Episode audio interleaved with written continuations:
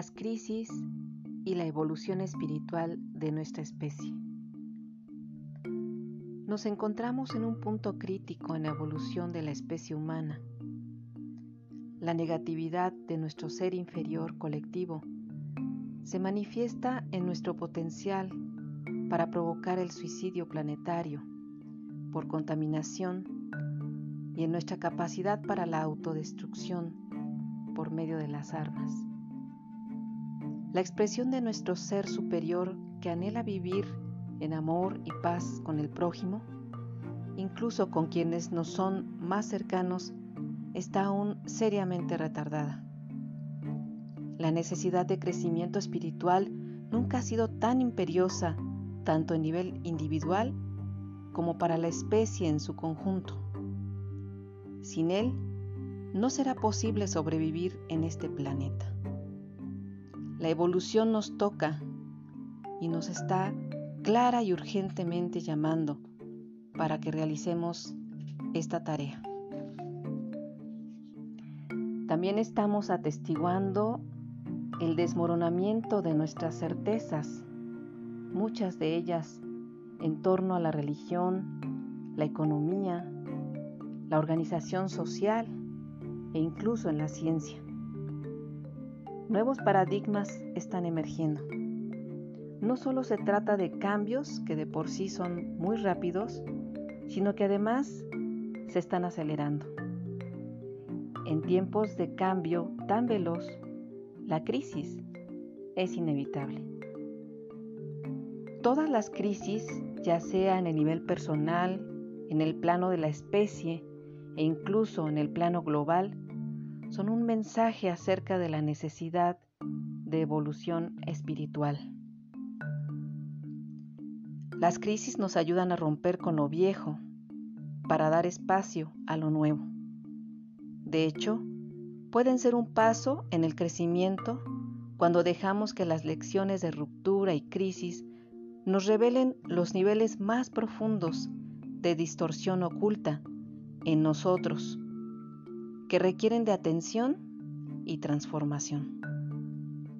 Cuando nos enfrentamos a la negatividad, llamada pecado, neurosis, limitación o ignorancia, que hay dentro de nuestras almas, entonces podemos descubrir que no es más que una defensa para poder soportar el miedo que nos provoca. El crecimiento espiritual, sí, el crecimiento espiritual, el desarrollo hacia la unificación de todos nuestros aspectos no armoniosos, no solo es algo urgente para el estado actual de nuestra evolución, también es el significado y propósito de la vida humana sobre la Tierra. Eso no me cabe duda. La tarea de crecer espiritualmente vincula a la humanidad con toda la vida en el planeta. Y el significado de esa vida se realiza mediante su participación dentro de los patrones de la evolución que manifiestan a la mente cósmica a través de formas cada vez más complejas y conscientes de sí mismas. A diferencia de la naturaleza que no es consciente de sí misma, los seres humanos tenemos la capacidad, aunque solo sea temporal, de oponernos a nuestra propia evolución. A diferencia de un árbol, podemos decir no al crecimiento. Podemos rehusarnos a sentir la fuerza vital que hay en nuestro cuerpo, creando una armadura muscular que aísla el placer y el dolor, adormeciéndonos ante las realidades de nuestra vida física.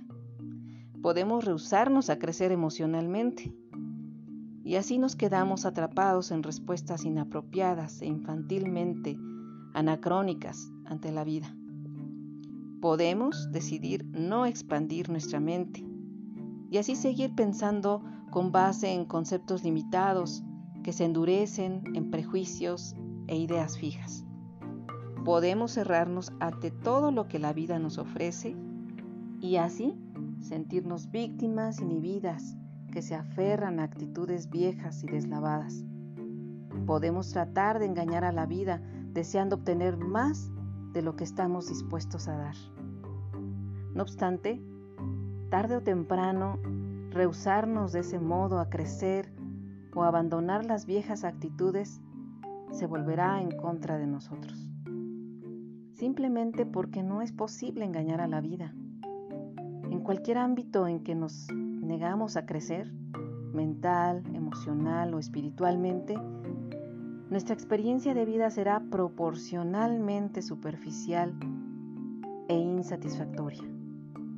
Cada vez que nos resistimos al impulso de la evolución hacia una mayor expansión y desarrollo personales, terminamos creándonos más dolor y dificultades. Tenemos que aprender continuamente una y otra vez que nuestra felicidad yace en asumir el camino de la evolución personal, a pesar, muy a pesar de nuestros miedos.